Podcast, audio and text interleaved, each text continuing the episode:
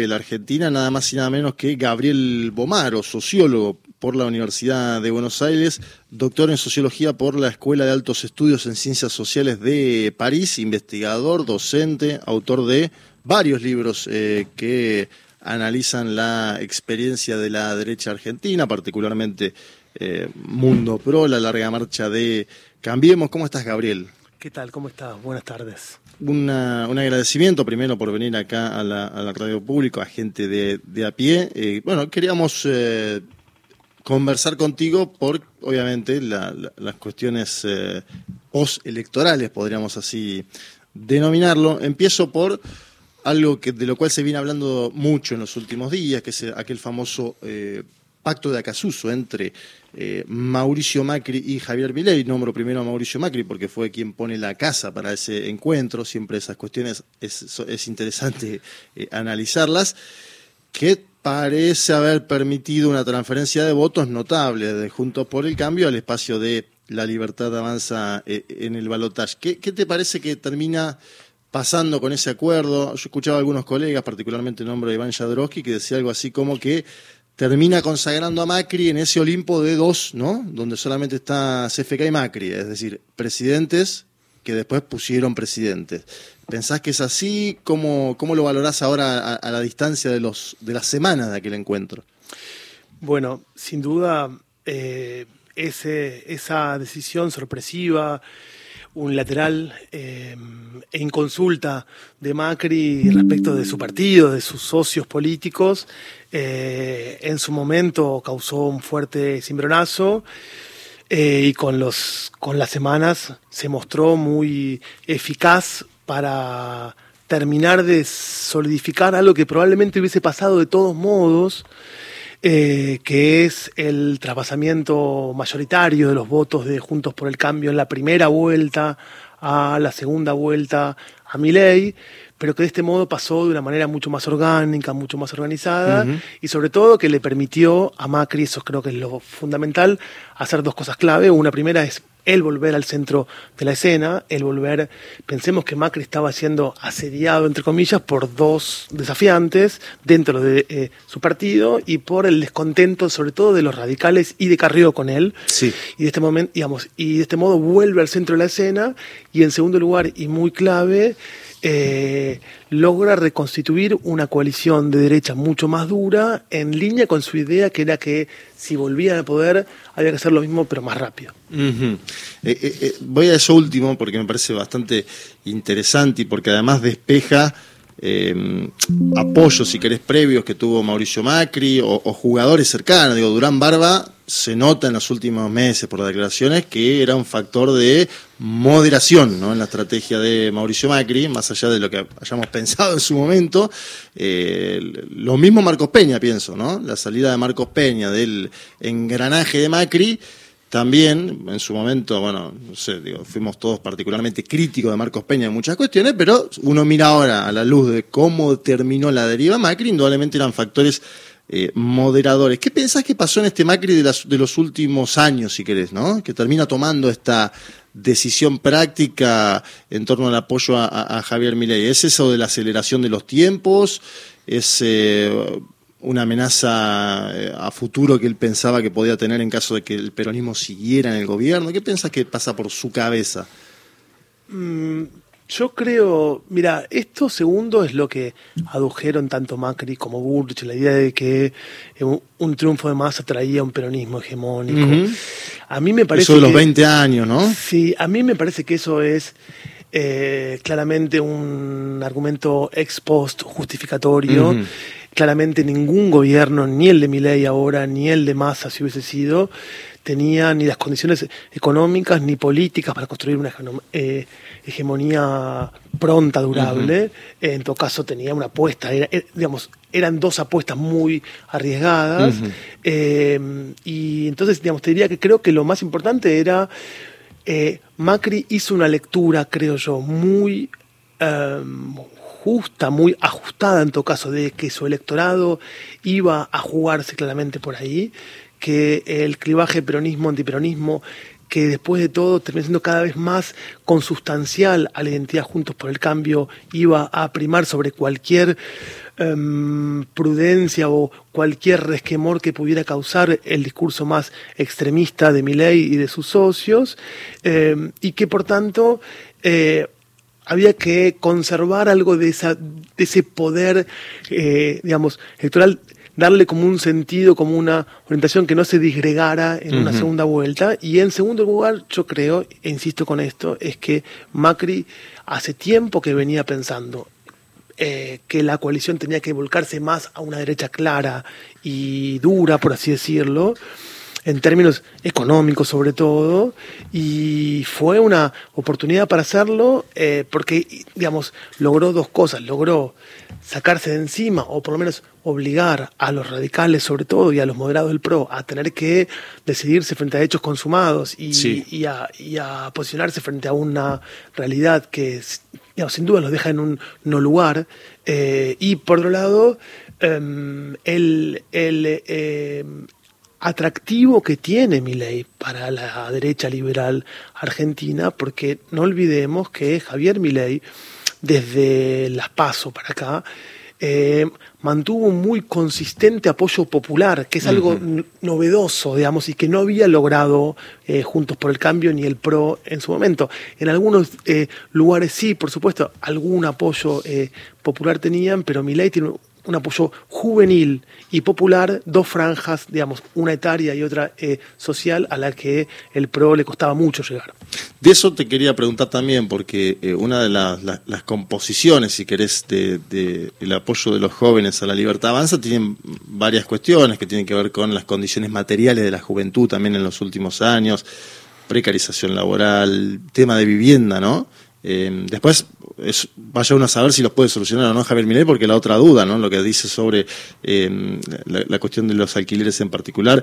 Tema de los precios, tema de inflación. Eh, ¿cómo, ¿Cómo pensás que llega Milei a, esa, a tener ese apoyo de, la juventud que no tuvo en su momento Macri y que en los últimos años en América Latina, si bien fue contra los gobiernos, en general fue un apoyo hacia Em, propuestas más progresistas, ¿no? Pienso en, Brasil con Lula, un apoyo fuerte de la juventud, pienso en Colombia con Petro, un apoyo fuerte de la juventud, pienso en Chile con Boric, también un apoyo fuerte de la juventud. ¿Qué, qué, pensás que primó ahí en, que la juventud argentina, en este caso, apoye la propuesta de, Javier Milei? Bueno, un punto básico y, obvio es que tampoco deberíamos generalizar, ¿no? no es la juventud no, no, seguro, seguro, porque... Sí, sí, y además ahora yo creo que cuando se abra el gobierno de Milei va a abrirse también una etapa donde la una parte de la juventud va a militar contra ese gobierno, va a crecer, Exactamente, entonces digo, pero... Eh, Dicho esto, es claro lo que vos decías, que, digamos, que hay un sesgo juvenil en el voto y que cuando uno mide el voto de Milei, eh, la proporción de voto Milei en la franja menos 25, menos 24 es mucho más alta que en la franja, sobre todo intermedias, ¿no? donde cada vez digamos, tuvo, tuvo menos votos y donde tuvo más votos el peronismo. Y ahí uno puede pensar, hay dos puntos clave. Uno primero es el envejecimiento de la rebeldía kirchnerista, por así decirlo. ¿no? Hay un punto clave, digo, vos nombraste puntos que son sin duda muy importantes, que tienen que ver con que esa juventud de hoy, que hoy tiene 18, 24 o 16, 24, es la juventud a la que, digamos, que llegó al mundo adulto con una crisis que ya lleva seis años, ¿no? Eh, por lo menos seis años. Sí, sí, entre seis y ocho seguro. Entonces digo, es una crisis que, digo, agudamente desde... Eh, el 18 y con otras cuestiones anteriores. Entonces digo que llegó con problemas de trabajo, con problemas de vivienda, con problemas de infraestructura, con todos los problemas vinculados con eh, los eh, bienes públicos de baja calidad y con un, mercado muy hostil a esos jóvenes. Y encima de eso tuvo el, el momento, digamos, de la pandemia en el que sin duda el Estado se convirtió en antagonista, porque eh, por razones muy nobles eh, se metió en la regulación de la vida cotidiana de franjas etarias que justo en ese momento eh, es cuanto más necesitan, digamos. Salir a la vida, digamos. Salir a la vida, salir a la calle, estar con los pares, este, andar por ahí, ¿no? Como todos lo hicimos.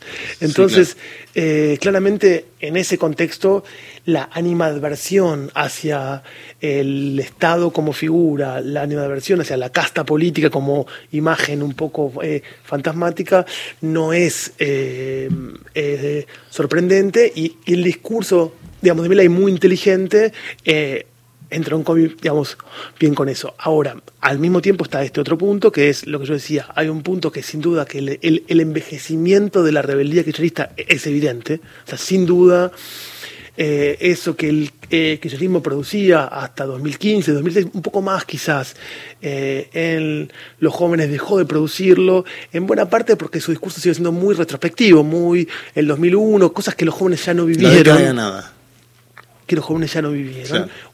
Épicas pasadas. Eh, y por supuesto los jóvenes quieren vivir su propia épica, ¿no? Está clarísimo eso. Entonces, que lo que eh, decía un poco Kisilov, ¿no? El debate que hubo en la campaña electoral, este llamado de Kisilov a componer nuevas canciones y un debate que tuvo al interior de eh, la campo, la organización no mayoritaria del kirchnerismo, diríamos. Em, eso, como, es difícil preguntar ahora cómo lo ves a futuro ese debate, pero pensás que durante el gobierno de Milei se puede ir cristalizando, por ejemplo, esa percepción de Kisilov como un jugador más, adelante, ¿no? Yo creo que sin duda ya hoy Kisilov es un jugador relevante dentro del peronismo, es uno de los pocos gobernadores que quedan en pie, eh, digamos, que reeligieron y es uno de los pocos gobernadores, además que, digo, es el gobernador del, digamos, eh, el hito más grande que tiene eh, el peronismo, con lo cual sin duda es un actor relevantísimo. Ahora, al mismo tiempo, por lo que vos decías y por las reacciones, por, lo que dijo él y por las reacciones que eso eh, suscitó en su momento, em, te diría que hay, un gran, hay una gran incógnita que es en qué medida, yo creo que el kirchnerismo hace mucho tiempo está en una crisis muy severa de imaginación política, por así decirlo. Eh, ¿En qué medida esa crisis de imaginación política que en cierta medida, Milei fue todo lo contrario, es un gran imaginario político. Por supuesto que en los hechos vamos a ver una realidad mucho más eh, conocida probablemente, ya escuchamos discursos que ya escuchamos de gente mayor además, digo, no de jóvenes, ¿no? Digo, gente, hablan economistas que son gente muy mayor, no diría mayor, eso no tiene digamos, eh, nada de malo, pero digo que no tiene nada que ver con la frescura juvenil que aparecía en su momento. Sí, son eh, discursos, uno escucha, yo escuché ayer los discursos que tienen que ver con el Estado y son los mismos de Neustadt en su momento. Es la vuelta, están hasta los actores son los mismos. Está Dromi, están, están los actores de los años 80, 90 otra vez, con las mismas retóricas casi. Eh, eso pierde un poco la frescura, pero fuera de eso, hasta ahora, mi ley convengamos que era un fenómeno muy atractivo en su imaginación visual, estética, eh, en su performance física. muy, entonces digo, frente a eso, un ritual un poco viejo, un poco gastado y una imaginación eh, política muy ritualizada, la verdad es que perdió mucha fuerza. Entonces yo digo con esto, em, em, ¿en qué medida Kisilov va a tener la capacidad por un lado y el apoyo por otro lado para producir ese cambio sin duda necesario dentro de, eh, digamos, el peronismo? No lo sé, la verdad. Ahora, sin duda está claro que Em, este peronismo es un peronismo que fue ya desafiado en su terreno, en el terreno plebeyo, digamos, ¿no? Milei es un actor plebeyo, digamos, en su, en su, en su forma y en su y en su, su, discurso, aunque su contenido de política sea un contenido para nada plebeyo, pero en su, en su actitud es, y en su eh, digamos, eh, personal político, tiene una parte muy plebeya, digamos, también. Em, entonces, digo, el peronismo perdió en el terreno plebeyo y está perdiendo también cierta vitalidad cultural. Entonces digo, eh, si eso no le da un, un, cimbronazo, bueno, no sé qué se lo va a dar. ¿Qué, pensás, eh, antes de pasar a la segunda media hora, donde vamos a seguir charlando, cómo te imaginas el tema legislativo? Eh, yo, yo, seguí mucho el tema de Pedro Castillo en Perú, su asunción. Con esto no quiero decir que vaya a pasar acá lo, mismo que pasó en Perú ni nada por el estilo, pero digo, una bancada minoritaria, la de Castillo. Eh, problemas serios en cuanto a bueno la ejecución de leyes que mandaba el propio presidente.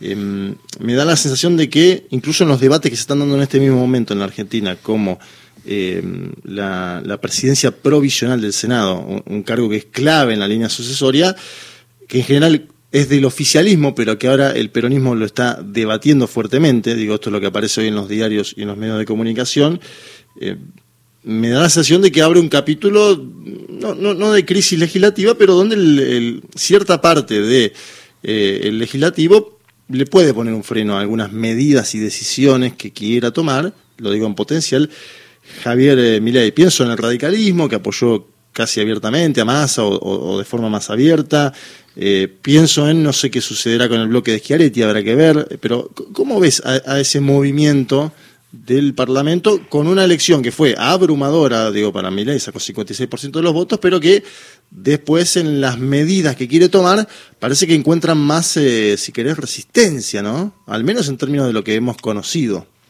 Pensemos lo siguiente, Hay, yo creo que Argentina no es Perú, eh, pero puede ser Brasil, digamos, puede ser más color, más color, digamos, que Castillo, digo yo, si como, porque Perú es un país sin partidos, con todos bloques parlamentarios muy chicos, con una inestabilidad, dispersión, inestabilidad, una dispersión política muy grande. No es el caso nuestro, salvo Milei sin duda, que irrumpe así. Eh, digo, la sorpresa de ley es en parte porque no éramos hasta ahora de ese modo. Em, entonces digo, yo eso no lo veo tan, tan claro, ese, ese fantasma. Lo que sí veo como una encerrona que no entiendo muy bien por qué lado se va a resolver finalmente es... Eh, vos no podés tener al mismo tiempo un, una minoría parlamentaria tan pequeña, un programa tan maximalista que requiere de apoyos parlamentarios y una política tan restrictiva en términos presupuestarios. Todo eso junto no va a funcionar, porque si vos tenés minorías parlamentarias eh, o negociás tu maximalismo y te adaptás a tus posibilidades, o vas por el eh, maximalismo, pero tenés caja, por así decirlo, digamos, tenés recursos para ofrecer. Si vos decís, eh, no hay obra eh, pública, entonces digo, ¿cómo, vas a convocar el voto que pueden empujar los 10 gobernadores de Juntos por el Cambio? ¿Cómo vas a empujar los apoyos que puede haber de algunos neoperonismos provinciales, etcétera, si no tenés nada para ofrecer más que una épica que es muy potente, pero que todos sabemos que sirve para ganar, no para eh, gobernar. Entonces digo, ahí hay como una encerrona que no me queda muy claro por qué lado, si, por el lado del realismo pragmático, por, el, por la por bajar banderas, por entregar recursos o por perecer, digamos. ¿no? seguimos en la próxima media hora, ¿te parece? Noticias ahora de las tres y media de la tarde. Nacional Noticias. El país en una sola radio. Hora 15, 30 minutos en la República Argentina. La CGT expresó su preocupación por las definiciones brindadas por el presidente electo Javier Milei. Los representantes de 20 gremios nucleados en la Confederación General del Trabajo se reunieron en la sede de la UOCRA tres horas es, duró este encuentro y el vocero de esta reunión fue el secretario general de la CGT, Héctor Daer, que esto dijo al finalizar.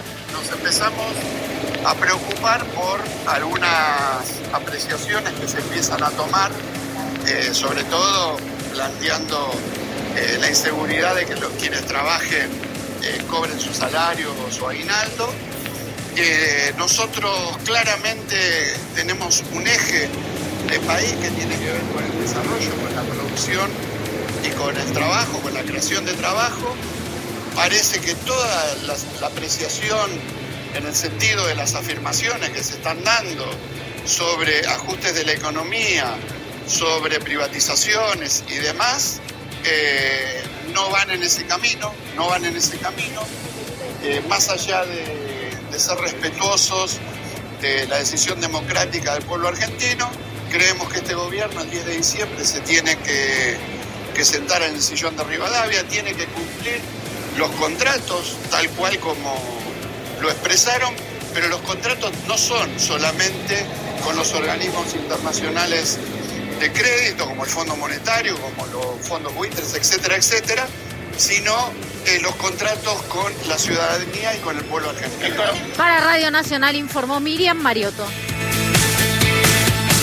Presidente Alberto Fernández visitará al Papa Francisco en el tramo final de su gestión. La idea es realizar uno de sus últimos viajes internacionales como mandatario para entrevistarse por última vez con Jorge Bergoglio. Si bien no hay fecha definida, se estima que el encuentro se llevaría a cabo en la última semana de noviembre, con intenciones de despedirse del máximo referente de la Iglesia Católica. La visita tendrá lugar en el Palacio Apostólico y completa la tercera de una serie de encuentros protagonizados por Alberto Fernández. Datos del tiempo. En San Juan, temperatura 28 grados, humedad 20%, cielo despejado. En Buenos Aires, el cielo está ligeramente nublado, temperatura 30 grados 7 décimas, humedad 24%. Informó la radio pública en todo el país. Más info en radionacional.com.ar. Tu verdad, tu identidad está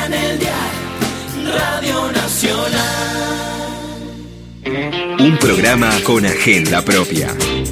Gente de a pie. El programa de Mario Weinfeld.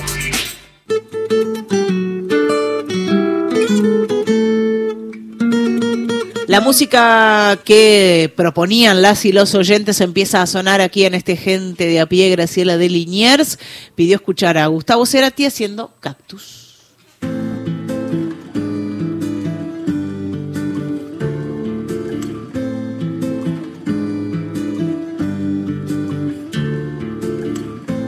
Cactus suaviza mis semas con su piel. Tiene cien años, solo florece una vez en tu nombre. En tu nombre.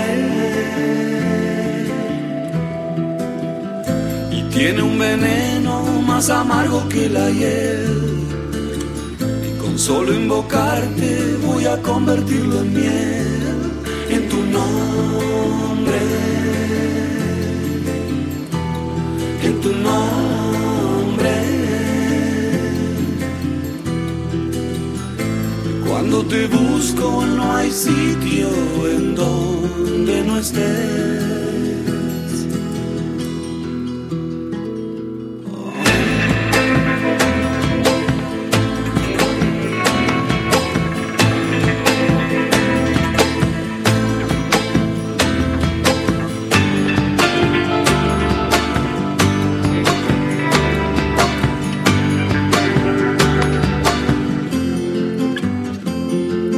Los médanos serán témpanos en el vértigo de la eternidad y los pájaros serán árboles en lo idéntico de la soledad. Seguimos con eh, Gabriel Bomaro, sociólogo por la Universidad de Buenos Aires y doctor en sociología por la Escuela de Altos Estudios en Ciencias Sociales de París.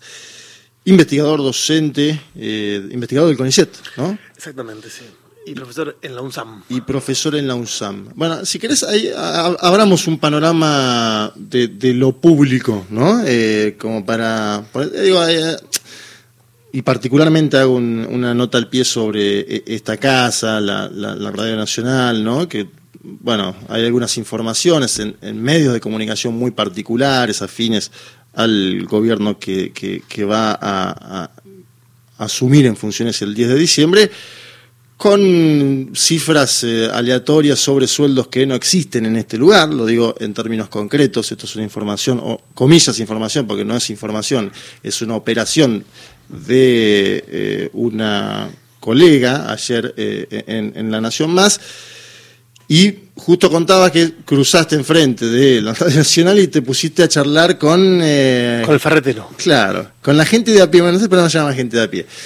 ¿Y, y qué discusión te encontraste ahí? Me interesa si podés contar algo de esa cocina, porque también es una discusión que se va a ir dando en la sociedad en base también a especulaciones que operan en medios de comunicación, en Twitter, ¿no? Em, Sí, justo entraba para hacer una, una pregunta y escucho que están diciendo que no sé cuántos miles y cientos de miles de pesos ganaba un no sé qué de la radio o de los medios públicos.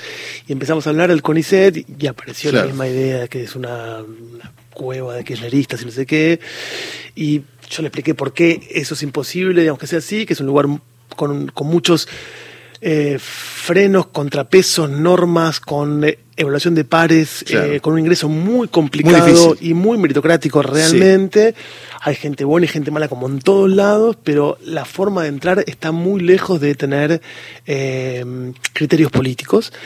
por supuesto, pues hay gente que hace cosas, digamos, de investigación que, que me gustan más, que me gustan menos, como en todos lados. Pero es un lugar de mucho rigor en la investigación, de mucho rigor en los procedimientos para ingresar y con gente que hace cosas fantásticas desde todo punto de vista. Por supuesto, ahí aparece el, otro es, bueno, ¿de qué le sirve a la sociedad que está pasando la mala hora? Digo, sí, por supuesto.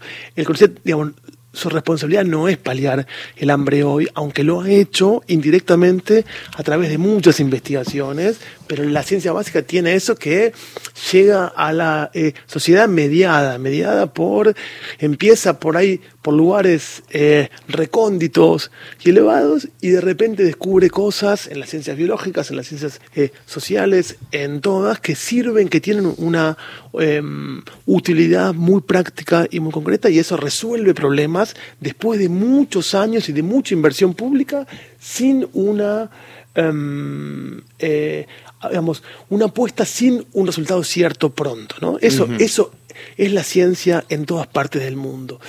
Fuera de esto que... que no, pero me gustaba que traer el tema este, porque es una discusión que se va a ir dando en la sociedad argentina, que va a ir teniendo expresiones que conocen o que desconocen. En este caso vos le tuviste que explicar a él cómo es el lugar donde trabajás, que es algo que también nos estuvo pasando a nosotros en, digo, en Twitter y donde dimos la discusión en el día de ayer en base a salarios que no son lo que nosotros cobramos. Digo, y esto lo digo abiertamente, que, que, es una mentira eso que se publicó el día de ayer. Pero digo, también va a haber base de operaciones para ejecutar políticas, porque era lo mismo, hoy justo veía un video de, de Neustadt, ¿no? Hablando de los trenes en los 90 y lo caro que era sostener a los 90.000 trabajadores de los trenes. Bueno, todo eso solventó la base de apoyo después de ejercer una privatización, eh, y, ayer el propio Milei lo defendió en público, digo, son ideas que van propalándose en la sociedad en base también a, la caracterización que hizo Milei de la casta.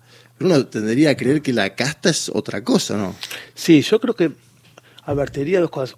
Una primera es los investigadores del CONICET y cualquier, eh, digamos, trabajador público en este contexto tiene, te diría, el deber moral de explicar lo que hace. Yo creo que, digamos, a mí no me molesta explicar lo que hago y no, no, no, me molesta para nada argumentar ni siento que la gente tiene por qué saber lo que hace un investigador de CONICET y por eso cada vez que puedo lo explico, converso y tampoco todas las personas tienen por qué saber eh, por qué vale la pena invertir en ciencia básica. A mí me molesta más cuando esos son discursos que son de, gente que sí sabe por qué. ¿no? no, es lo mismo que discutir con una persona que, por ahí no lo sabe. Eh, entonces, pero digo, creo que, que ahí tenemos una lección que nos dieron, creo yo, estos años, o que para mí deberían darnos es, tenemos que eh, ser humildes y entender en qué sociedad estamos viviendo hoy y, explicar cuántas veces haga falta y argumentar todo lo que haga falta, todo lo que este, tiene que ver con nuestro trabajo y con nuestra eh, tarea pública, digamos, ¿no?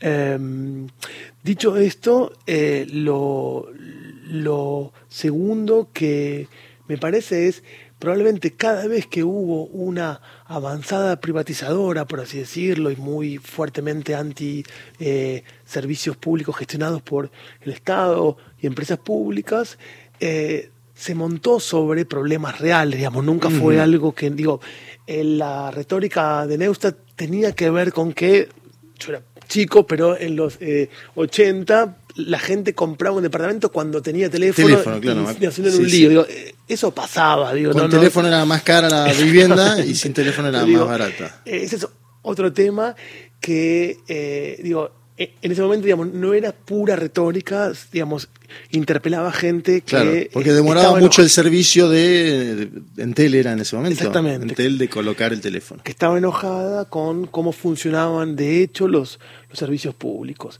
Y yo creo que hoy en día hay un enojo bastante grande con los bienes que el Estado provee, Claro. con la calidad de los bienes públicos.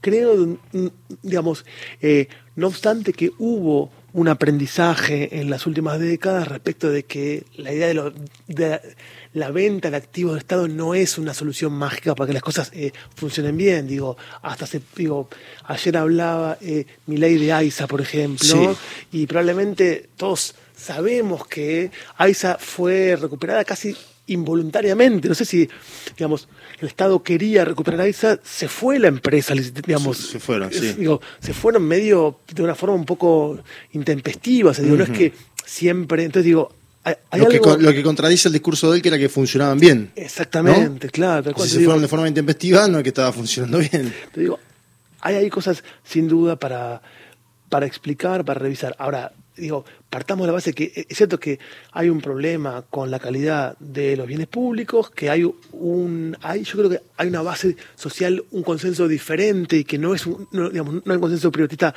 digamos, tan salvaje, pero está el tema que, digamos, que vos mencionabas de la casta, que es un tema que yo creo muy clave, que es que eh, lo que trajo Milei muy fuertemente, lo que representó, lo que, la- lo, lo que él eh, corporeizó en su discurso y en su eh, performance pública fue una idea de bronca social muy grande contra todo, pero sobre todo contra dos cosas, contra los políticos y contra los empleados públicos también, digamos, eh, por así decirlo. Eso nosotros lo vimos mucho en eh, investigaciones que hicimos en estos años, focus group, Sí. encuestas, que había una idea que durante la pandemia se agudizó una cierta idea de que los empleados públicos podían eh, vivir sin trabajar mientras la gente de eh, más precaria, con empleos eh, privados, qué sé yo, sufrió mucho más la Tenía que salir a la pandemia. calle y no podía hacer home office, eso. O porque, Claro. o porque se quedó sin trabajo, Sí. o porque no podía salir a hacer lo que sabía hacer. Entonces digo,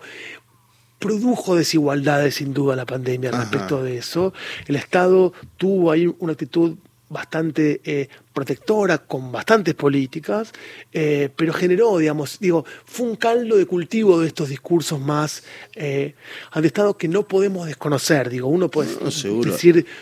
eh, Las movilizaciones en Obelisco me acuerdo, ¿no? Sí. Después me acuerdo las Sí. piedras cerca de la en la Plaza de Mayo, cerca de la Casa de Gobierno, por algunos fallecidos en torno al COVID-19. Indudablemente, eso fue dando, y leía también una nota en su momento que le hizo el colega Martín Sivac a Lilia Lemoyne, donde ella manifestaba que la muerte de su madre en contexto de pandemia la llevó a militar en la libertad avanza. Yo siempre pienso a Milei, o al menos lo trato de pensar ahora, como una especie de el primer presidente pospandémico del mundo, porque su nombre que antes de la pandemia no hacía política, No, era no, claro. economista en medio, de- ¿no? Se presentaba como economista, en la pandemia decide conformar una organización.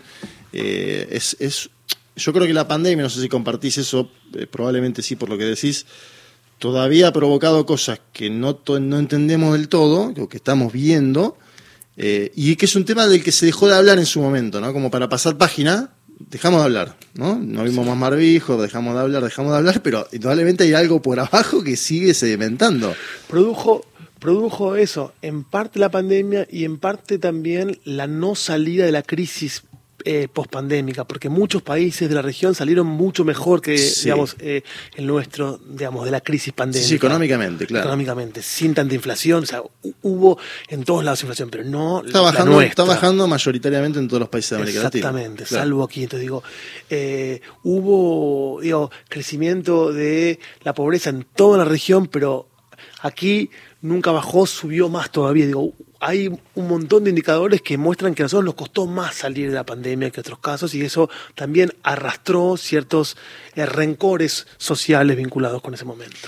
Quiero volver eh, sobre el vínculo Macri-Milei, porque para mí es lo que más hay que prestar atención, si se quiere ahora, en los próximos días, semanas eh, o meses, ¿no? El otro día había una entrevista de Macri que le hizo Joaquín Mo- Morales Solá, donde, bueno, fue la famosa entrevista donde Macri hablaba de los orcos, ¿no? Sobre lo- los militantes de la oposición a lo que sería el gobierno de Milei. Habló de seis meses de dificultades, le puso un número, seis meses. eh, como siempre él habla de los semestres, ¿no? Bueno, en un momento era el segundo semestre.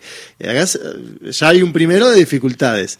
Em, ¿Qué te imaginas que puede pasar en términos sociales, callejeros, si querés? Hoy ya hubo una primera movilización, ¿no? De, algunos actores, particularmente de la izquierda, donde denunciaban el ajuste actual y el ajuste que viene, ¿no? La izquierda eh, más trotskista, si querés, ¿no? Que, bueno, que no se expresó tanto en el, en, el balotaje, pero que, sigue en, la calle. ¿Cómo ves eh, la calle si uno sigue las medidas que dice mi ley, y ahí pues, si querés podemos ir a una segunda parte, em, si dice lo que va a hacer eh, y si va a hacer lo que dice. No, sobre lo primero me parece que lo, lo clave siempre es eh, la gestión del orden eh, social y de la política represiva de un Estado siempre la tiene el gobierno de los aparatos represivos del Estado, de, los, de las fuerzas de seguridad. Uno puede decir, por supuesto, que hay sectores que digamos, tienen posiciones más belicosas, más eh, violenta sin duda, pero en Argentina, en las últimas décadas, los sectores que movilizan pobres urbanos, informales, sindicalizados, son sectores que tienen una em, responsabilidad, por así decirlo, y una mesura que, digo, en el sentido de que suelen jugar un juego bastante de negociación con el Estado y entender que eso es el camino y no son maximalistas, en general lo digo. Entonces digo, eh, suele estar del lado del Estado. Si el gobierno toma puramente represiva, puramente eh, de aleccionadora y de dar una especie de este, escarmiento a quienes considera sus eh, antagonistas principales y y, corta puentes de diálogo y entiende que la, la, dinámica de movilización social es puramente una cuestión política y que tiene que ver con demandas sectoriales donde siempre las hay, probablemente vayamos a un escenario social muy complejo y de mucha eh, violencia, digamos. Eh, si el gobierno tiene algunos resortes y algunos reflejos para negociar, para abrir canales eh, de diálogo y para, para, entender que hay una dinámica muy compleja en la protesta eh, social, sindical y no sindical, que lleva muchas décadas y que excede la cuestión de si son de una identidad política u otra, probablemente eh, tengamos un camino un poco más tranquilo.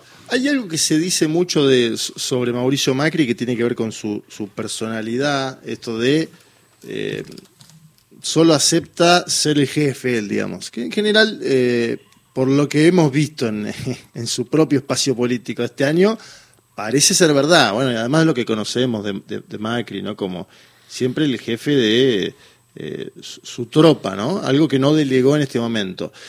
Eso conlleva una, a un problema grande, o al menos en la hipótesis, que es qué papel va a tener en este momento, a partir del 10 de diciembre, Macri dentro del de, eh, gobierno de Javier Milei. Digo, viste, considerando, si él lo considera eh, al propio Milei como alguien que está por debajo de él, siendo Milei, paradójicamente, el presidente de la nación, ni más ni menos. Había algunos análisis previos que ya marcaban esto, que decían, ojo que por salir de un gobierno como el de Alberto y Cristina, donde hubo eh, bueno, eh, problemas entre el presidente y la vice en temas de autoridad gubernamental no termine sucediendo lo mismo, pero con una figura por fuera del gobierno, como el caso de Macri. ¿Cómo lo ves eso? ¿Lo ves posible, no? Mira, yo creo que la naturaleza de la coalición entre Macri y Milei o el PRO y la eh, Libertad Avanza todavía es incierta. O sea, es incierto.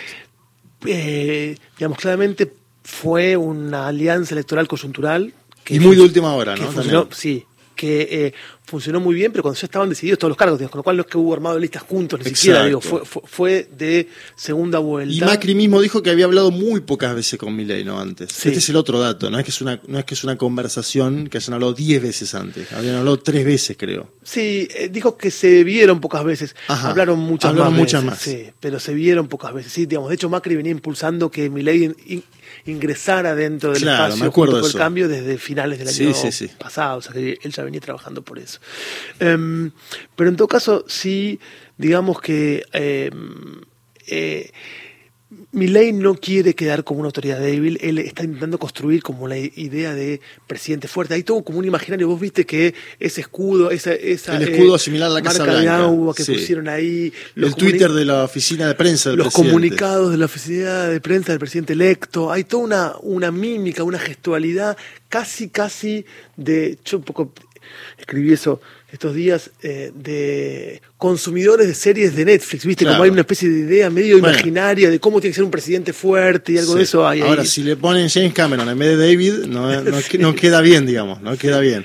Sí, entonces digo, eso está muy fuerte y está la idea de que Milei no puede verse David, tiene que, digamos, eh, verse a cargo y están todo el tiempo jugando con eso. Y en, en, la, en la designación ministerial está muy claro eso, que por ahora Milei no piensa su gobierno como un gobierno de coalición. Digamos, realmente Antes se especulaba eso, ¿no? Que de los ocho ministerios se decía que Macri iba a tener seis. algo- ahora no tiene ninguno. Digo, probablemente digamos, tenga alguno, pero los que, digamos, hay macristas, pero no están puestos por Macri. Exacto. O sea, entonces, digamos, claramente hay ahí un juego que no está yendo para el lado de una coalición de gobierno o está yendo más parecido a lo que pasó con la coalición entre el PRO y la UCR, que es Macri eligió su gobierno y sacó radicales, pero, los que él quiso, digamos, no es que nominó el partido, le dijo, mira, toma tal y tal, sino eh, Macri armó y diseñó su gabinete y su gobierno. Eso le dio muchos lugares de gobierno a los radicales, muchos puestos de trabajo, por así decirlo, para sus eh, líderes, pero no cogobernaron, eh, digamos, en el gobierno, en el eh, ejecutivo. Y lo mismo podría pasar ahora si Milei toma como esta idea de eh, segundas líneas sí, terceras líneas sí, pero acá hay un, un gobierno conducido por mí. ¿Cómo va a actuar Macri frente a eso? Por ahora parece estar esperando y ya y, y- y- y, eh, sin apuro de ya colocar gente. Tiene muchos gobiernos eh, subnacionales ahora, con lo cual, digamos, eh, no hace falta colocar gente ya mismo. Lo que no está claro es qué va a pasar en la medida en que eh, Milei tenga dificultades. Yo creo que hay que mirar Ajá. el gobierno y el Congreso, esas dos cosas. Y en el Congreso me parece que es donde más tiene que haber una coalición parlamentaria para que eh, avance. Y, y qué le pide a cambio, entre comillas, el PRO por empujar el apoyo? ¿Qué le pide a cambio, entre comillas, eh, el peronismo que se acerque? Parece que Randazo está cerca, no se sabe Sí. si sí o, o- o si no, digo, ¿cuánto? Al menos ellos lo nominan, ¿no? Sí, ¿Qué por es lo que eso. pasa con Caputo ahora? Está nominado, antes Sturzenegger estuvo nominado, no, sé qué, no, no se sabe qué pasó, No, ahora tal están nominando a Caputo. cuánto, cuánto, cuánto puede haber de eso, no sé, pero, pero sin duda eh, el- la gran incógnita es qué va a hacer Macri con, con, un, con un gobierno tan débil, tan pretencioso, tan en su, su programa de reforma cuando empiece a tener dificultades, digamos. Y ¿no? hay a diferencia del gobierno actual, eh, donde Cristina sigue siendo la vicepresidenta, se se juntó con la vicepresidenta electa, si termina el mandato a la par de eh, Alberto Ángel Fernández, Macri no tiene ningún cargo. Él, salvo, bueno, en Boca Juniors lo tendrá en caso de que sea vicepresidente, no lo sabemos, dependerá, Falta. dependerá de la elección, pero no tiene nada que ver con la política En la nacional. FIFA tiene un cargo nada más. En la Fundación FIFA tiene un cargo, claro. Y es expectante en, en Boca Junior que habrá que ver, ¿no? Uno s- le, le- le salen todas, digamos, pensaría uno, porque quedó afuera ayer Boca Junior. Yo quería que gane Boca ayer, porque yo soy de San Lorenzo, jugamos hoy. Eh, Lo único que falta es que quedó afuera San Lorenzo para terminar este escenario. Ah, ¿Qué, qué le prestarías atención en los próximos días? Es la última pregunta que te quiero hacer como para ir terminando. ¿A, a qué le prestarías atención de acá al 10 de diciembre, si querés? Yo creo que es clave eh, ese, ese vínculo eh, Macri-Milei. ¿Qué, Ujú. ¿Qué pasa con eso? ¿La Eh, vicepresidenta? ¿Electa? La vicepresidenta, digamos, todos sabemos, porque lo hemos visto ahora, que tiene poco poca injerencia en el día a día de un gobierno y que, tiene, y que, y que va a tener un, un rol probablemente jugando, agitando más la batalla cultural, por así decirlo, pero no la veo hoy eh, definiendo o en la seguridad, En seguridad y probablemente. defensa. Ahí probablemente tenga un, un rol en, en esto de, de que hablamos de la gestión del conflicto, pero me parece que lo que hay que ver es eh, ese eje Macri-Milei, cómo se termina de engarzar, si es que se engarza de algún modo. Hay que ver cómo se terminan de definir las piezas clave del próximo gabinete, sobre todo economía, que es un punto que está todavía como incógnita. Y hay que ver, en cierta medida, qué otras fichas qué fichas mueven los, los otros actores, digamos, ¿no? ¿Qué, qué fichas mueve el peronismo que se acerca, eh, digamos, eh, a Milei, que coquetea con él? ¿Qué fichas mueven los gobernadores que ya avisaron que eh, los de Juntos por el Cambio están cerca, pero quieren eh, obra pública? Hay como mucho para, para ver ahí, muchas fichas que están en movimiento y sobre todo lo que yo miraría es en qué medida diciembre aguanta un diciembre argentino, eh, como los que ya conocemos, con un presidente diciendo las cosas que está diciendo ahora respecto de los aguinaldos, los salarios, la obra pública, los despidos, etcétera. Digo, ahí yo, si querés, a nivel general miraría eso sobre todo, ¿no? Uno tiende a creer que quedaría igual cierta contención, estamos viendo algunos anuncios de ANSES de que el bono de diciembre se cobraría, digo, hay algunas cuestiones ahí medio del gobierno que deja y el gobierno que viene, pero es verdad que hay que prestar atención a diciembre y a enero, eh, ¿no? Un mes eh, casi siempre de vacaciones en la Argentina, donde yo ya tengo, ya escuché gente que dice, estoy posponiendo decisiones, me quiero cuidar, quiero ver, me parece que empieza una, ¿no? De eh, mirar un poco más allá de los próximos dos meses y contención, te diría. Eh, muchas gracias, Gabriel Bomaro, sociólogo de la UBA, doctor en sociología eh, por la Escuela de Altos Estudios en Ciencias Sociales de París, investigador y docente, por haber estado acá en Gente de a pie, en Nacional, un placer y seguramente la seguiremos más adelante. Un placer.